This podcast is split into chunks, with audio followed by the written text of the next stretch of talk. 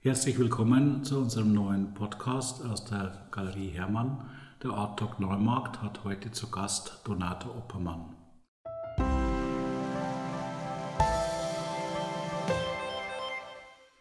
Donata Oppermann ist zurzeit mit einer Ausstellung im Raumwerk in der Markt zu sehen, wo die Galerie Hermann äh, einmal im Jahr zu Gast ist. Es ist, denke ich, inzwischen die elfte Ausstellung, die dort stattfindet. Und sie wurde diese Woche oder letzte Woche, es kommt darauf an, wann Sie unseren Podcast hören, eröffnet.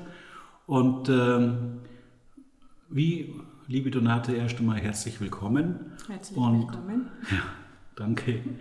Und äh, wie war denn dein Eindruck äh, von dieser Ausstellung, beziehungsweise vielleicht kannst du unseren Zuhörern auch einmal sagen, weil Raumwerk ist ja keine Galerie in dem Sinn, sondern etwas ganz Besonderes. Was macht es aus? Also was ich schon mal sehr schön fand, dass der Raum sehr groß ist und dass er einen weiten Blick bietet, also wenn man von der Treppe schon mal nach unten kommt. Und ähm, das wusste ich nicht, aber dass dieser hintere Raum auch noch erweitert wurde und man eigentlich, oder jetzt für meine Objekte, ähm, ja, viel Raum bietet, weil die Objekte brauchen auch Raum um sich. Das ist richtig. Wir, Sie sehen jetzt die Objekte natürlich nicht und auch die Malereien und auch die Zeichnungen. Ähm, es sind dort ausgestellt wirklich raumgreifende Objekte, die mit Papierschnüren, aus Papierschnüren genäht sind es sind dort ausgestellte Zeichnungen, äh, sehr großformatige Arbeiten auch. Und es sind ausgestellte Acrylmalereien, die sich mit dem Thema Wald beschäftigen. Also wir haben einmal das Thema Mensch im Bereich Zeichnung, das Thema äh, Wald. Ich glaube, von dem kommst du ja ursprünglich auch hier in der Malerei. Wie kam es zu dieser Entwicklung? Also ich fing ja ein Selbststudium an vor ungefähr 20 Jahren und da war ich sehr viel in der Natur und habe sehr viel Aquarell ähm, gemalt und auch sehr viel gezeichnet. Und ähm, da hat sich dann so rauskristallisiert, dass mich eigentlich der Wald oder im Besonderen die Bäume und da noch im Besonderen die Stämme ähm, sehr faszinieren, weil das für mich ein äh, ja ein Synonym für Beständigkeit oder Standhaftigkeit, äh, wie wir Menschen eigentlich oder wie ich mir wünsche, dass wir im Leben stehen. Deswegen beziehen sich meine Waldbilder immer sehr auf die Stämme. Und ähm, die, ja, und dann nach, diesen, nach dieser ähm, Aquarellzeit habe ich dann eben mich in Acryl versucht und da bin ich auch immer noch hängen geblieben, wobei ich mich dann eigentlich auch noch damit beschäftigen wollte, wie sich der Mensch oder insbesondere ich im Raum, im Raum Wald und im Raum, in unserem Lebensraum fühlt. Und da sind dann diese eigentlich gefühlten Körperzeichnungen entstanden, erst im kleinen Format und dann später im größeren Format. Und meine Objekte, die sind im Grund auch ein sehr, eine sehr gefühlte Arbeit, weil die, ja, wie du schon sagtest, auch raumgreifend sind. Und wenn ich an der Nähmaschine da sitze, dann umschließen oder umschlingen mich auch manchmal diese Papierfäden. Und ähm, da spüre ich mich schon auch sehr stark. Wobei jetzt viele Leute immer sagen, das ist ja sehr eintönig, aber das ist es eben nicht. Das ist fast ein bisschen eine Meditation, wenn man da so sitzt und näht oder ich da sitze und nähe. Und ich bin da gut mit mir allein. Wie kann man sich jetzt deine Objekte, um die es ja auch vordergründig jetzt mal geht, in deinem Leben aktuell wie kann man sich die vorstellen? Was, was, was zeigst du damit? Was möchtest du damit bringen? Also erst einmal, was es ist. Also es ist ein Papierfaden, der ist, ähm, das ist ein Papierstreifen eigentlich, der einmal gefaltet wird und dann verdreht wird. Das ist maschinell hergestellt, ein finnisches Produkt. Und ähm, der hat aber eine gewisse Starrheit und durch diese Starrheit entstehen dann beim Nähen, also ich äh, nähe praktisch ähm, Papierfaden an Papierfaden, aber in, in einem fort, also im, im, in der Rundung meistens. Ähm, und im Grunde entstehen da, das ist wahrscheinlich geschuldet der, dem runden Nähen an der Nähmaschine, aber es entstehen eigentlich immer sehr organische Formen. Und das ist das, was ich jetzt auch gerade gesagt habe, wie ich mich fühle oder wie, wie, was es für schöne, was wir für eine schöne Welt haben oder für schöne Pflanzen, Tiere. Also es ist eigentlich immer eine organische Form, die dabei entsteht. Und ähm, das Gewebe oder wo manche sagen, ja, aber das ist ja, das ist ja jetzt eine Fläche. Also die Fläche entsteht wirklich durch Faden an Faden zusammennähen. Und was ich damit ausdrücken will, kann ich gar nicht so genau sagen. Es ist einfach ein Prozess und es, äh, es ist ein Prozess, wo ich eigentlich ständig drin bin und den ich natürlich etwas beeinflussen kann, aber vieles entsteht auch ähm, durch den Zufall. Also der Schaffungsprozess ist äh, nicht so, dass du jetzt hier gehst und du weißt im Vornherein, was jetzt im Endeffekt entstehen wird, welche Form.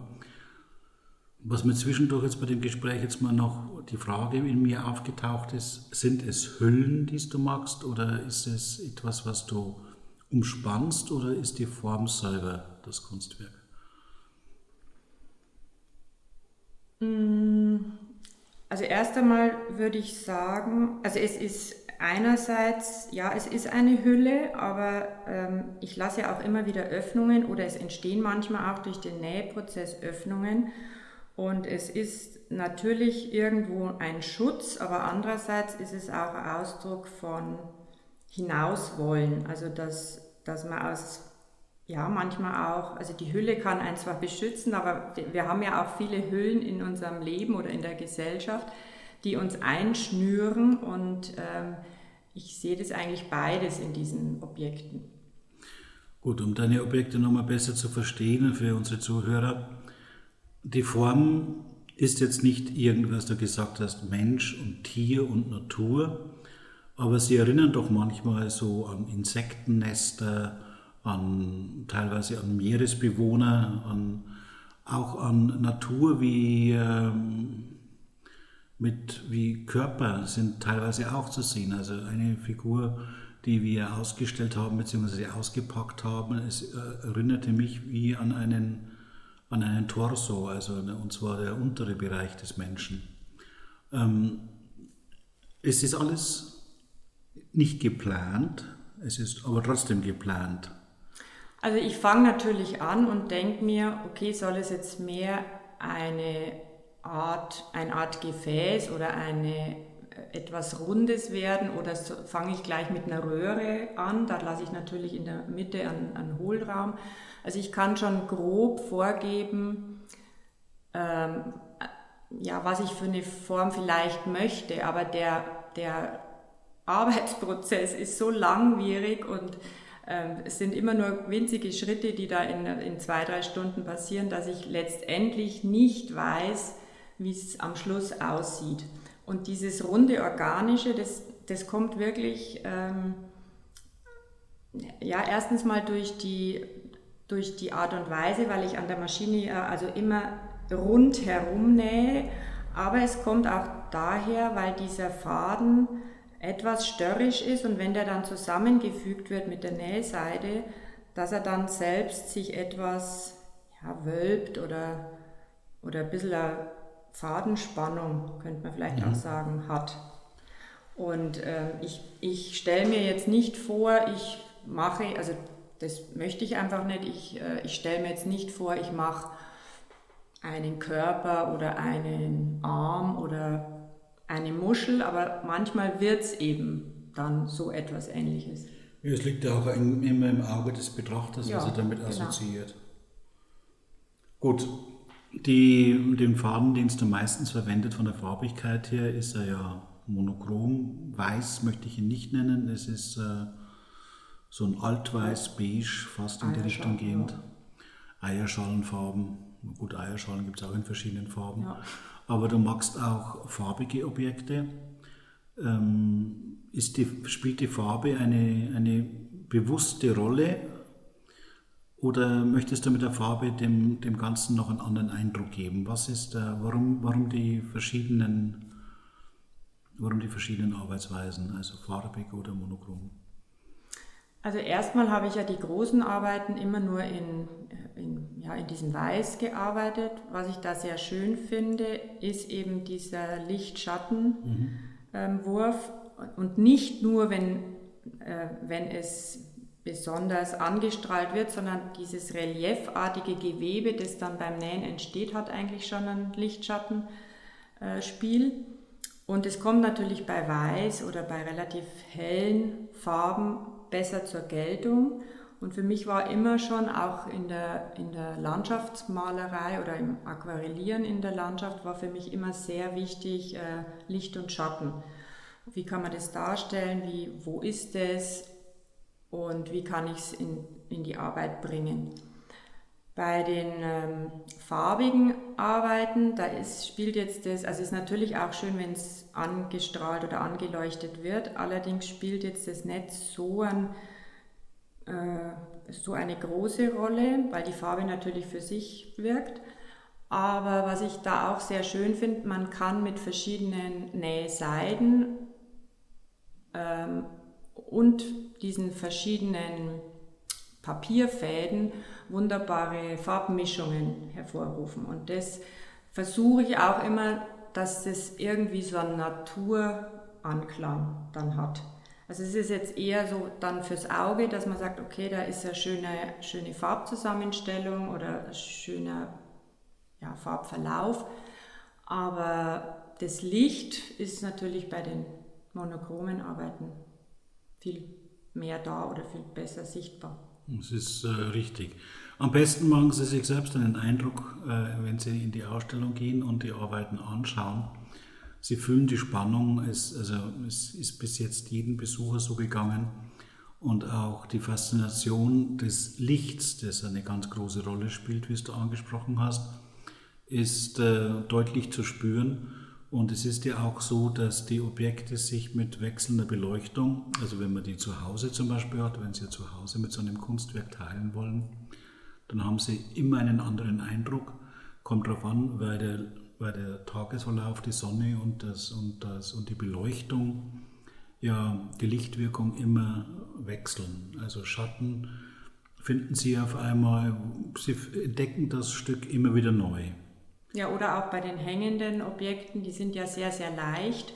Und wenn die natürlich irgendwo einen kleinen Luftzug oder so bekommen, dann drehen und wenden die sich sowieso und dann sieht man auch immer wieder andere Formen. Gut, so viel zu dem einen Themenbereich. Ähm, eine große Rolle bei dir sind die Zeichnungen.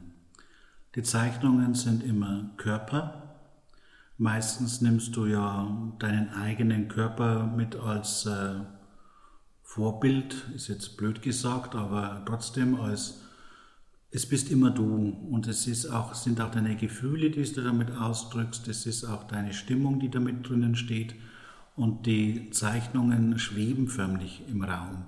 Ergänzt sich natürlich wunderbar mit diesen Papierobjekten, weil das ja auch mehr oder weniger Raumzeichnungen sind. Wie kommt es dann, dass äh, diese, diese archaische Form des Waldes, also diese Ursprünglichkeit, die springt direkt aus deinen Bildern heraus? Es sind relativ kleinformatige Arbeiten auch dabei und, es, und du arbeitest auch im größeren Format, also so 80 mal 100 oder 100 mal 120 Zentimeter. Und die kleinen sind auch vierteilige Bilder, dreiteilige Bilder die jetzt nicht in einem Zug gemahlen sind, sondern die nebeneinander gestellt werden, in einen Rahmen gespannt und äh, die trotzdem eine unwahrscheinlich äh, tolle Ausstrahlung haben. Ähm, was ist für dich momentan wichtiger? Das Malen, das Nähen oder passiert das zeitgleich? Puh, das ist eine schwierige Frage. Also überhaupt mal, dass sich das vielleicht, weil man vielleicht denken könnte, das ergänzt sich nicht. Also diese Stämme, wie ich vorhin schon erwähnt, die strahlen für mich äh, oder ich würde mir wünschen, dass auch ich manchmal mehr Bodenhaftung und Standfestigkeit habe. Ähm, und äh, andererseits meine Zeichnungen, die, die sind ja nicht, also ich kann eigentlich kein Mensch malen, konnte ich noch nie perfekt, aber die sind auch nicht einfach, also das bin nicht ich, die ich mich abmale, sondern es sind im Grunde gefühlte Zeichnungen und da ist bei mir immer dieses fragile Leben auch äh, mit drin, dass alles eigentlich ja, auf einen Sekundenschlag vorbei sein kann. Was mir wichtiger ist, ich kann nicht alles ich kann nicht alles ständig machen, weil diese Papierarbeiten sind sehr, sehr ähm, zeit, aufwendig. Und ähm, in diese Zeichnungen, da muss ich hinein versinken, so wie in den Wald auch. Im Grunde vom Thema her ist mir alles gleich wichtig, aber ich muss mich halt manchmal auch einfach entscheiden, dass ich jetzt sage, okay, jetzt mache ich ja mal zeitlang wieder nur Näharbeiten oder manchmal fließt es auch so ein bisschen die Zeichnungen, also ich zeichne immer nebenbei, weil ich kann nicht immer an der Nähmaschine sitzen, aber ähm, ja, man muss sich irgendwie auch manchmal etwas einnorden auf irgendwas. Gut, ich verstehe das und äh, was jetzt natürlich äh, so als ein bisschen der theoretische Teil, mhm. aber was auch äh, wichtig ist, wie bist du zur Kunst gekommen? Ich meine, du bist jetzt im, man darf immer, Sie sehen sie ja nicht, sie ist äh, eine jung gebliebene Frau im mittleren Alter. Ich glaube, du stammst aus der Ecke um Duisburg herum, bist du geboren und bist äh, vor 30 Jahren? Als Baby. Als Baby, also 30 Jahre war jetzt dann sehr charmant. Also sie ist als, als junges Mädchen, als Baby nach Neumarkt gekommen. Und äh, du bist ja nicht als Malerin geboren, wobei man immer sagen muss, man ist als Künstler ja auch geboren. Aber du hast ja auch verschiedene Ausbildungen oder Ausbildung durchlaufen, die jetzt erstmal grundsätzlich nichts mit Malerei oder mit, mit Skulptur zu tun hatten. Und äh, wie kam es zu dieser Entscheidung, dass du sagst, ich stelle mein Leben jetzt um? Ich bin jetzt Berufskünstler und das bist du ja auch. Also das stimmt, ich habe eine ganz andere Ausbildung ähm, gemacht die mir sehr hilfreich äh, momentan ist, aber möchte eigentlich nur noch ähm, ja, mich der Kunst widmen. Und meine beiden Eltern, denen verdanke ich, glaube ich, mein handwerkliches Geschick auf jeden Fall mal, auch ein technisches Verständnis, was man ja auch doch manchmal braucht. Und ähm, so etwas Kreative oder künstlerische Ader hatte ich bestimmt schon immer in mir, aber letztendlich bin ich vor 20 Jahren durch einen Schicksalsschlag ähm, ja, irgendwie wieder auf die Kunst gestoßen und dann habe ich mich eigentlich in einem Selbststudium äh, von kleinen Naturzeichnungen über das Aquarell, über Perspektive ja, selbst weitergebildet, habe mich irgendwie gepackt und 2018, 19 habe ich dann noch bei Faber-Castell in Stein die Kunstakademie absolviert. Ja, und jetzt bin ich Künstlerin. Ja, du hast dich auch selbstständig gemacht damit. Du hast ja auch eine, einen kleinen Laden hier in der Nähe, also in Neumarkt am Klostertor oben eröffnet vor etwas über einem Jahr.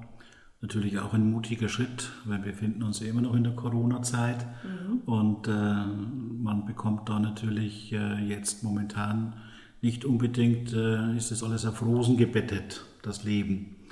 Aber als Künstlerin und, oder als Künstler, als Künstlerin in diesem Fall, ist es ja auch eine, eine gewisse Erfüllung in dem Schaffensprozess auch zu sehen.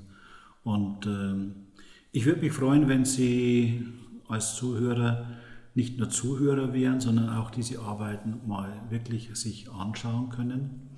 Die Ausstellung ist bis zum Ende Januar 2022 im Raumwerk zu sehen. Und wir wünschen uns ganz viele Besucher, um die Faszination der Arbeiten von Donato Oppermann einfach zu spüren. Und ähm, mir hat das Aufbauen und diese Ausstellung sehr viel Spaß gemacht. War auch für mich sehr anregend.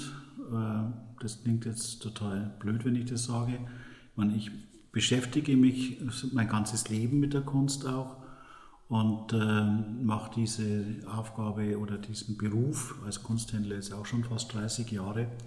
Aber es gibt immer wieder was Neues zu entdecken und ich freue mich, wieder etwas Neues entdeckt zu haben in den Arbeiten von Donato Oppermann und sage ganz, ganz herzlichen Dank für das Gespräch. Ich danke dir auch sehr herzlich und ich würde mich freuen, wenn viele kommen.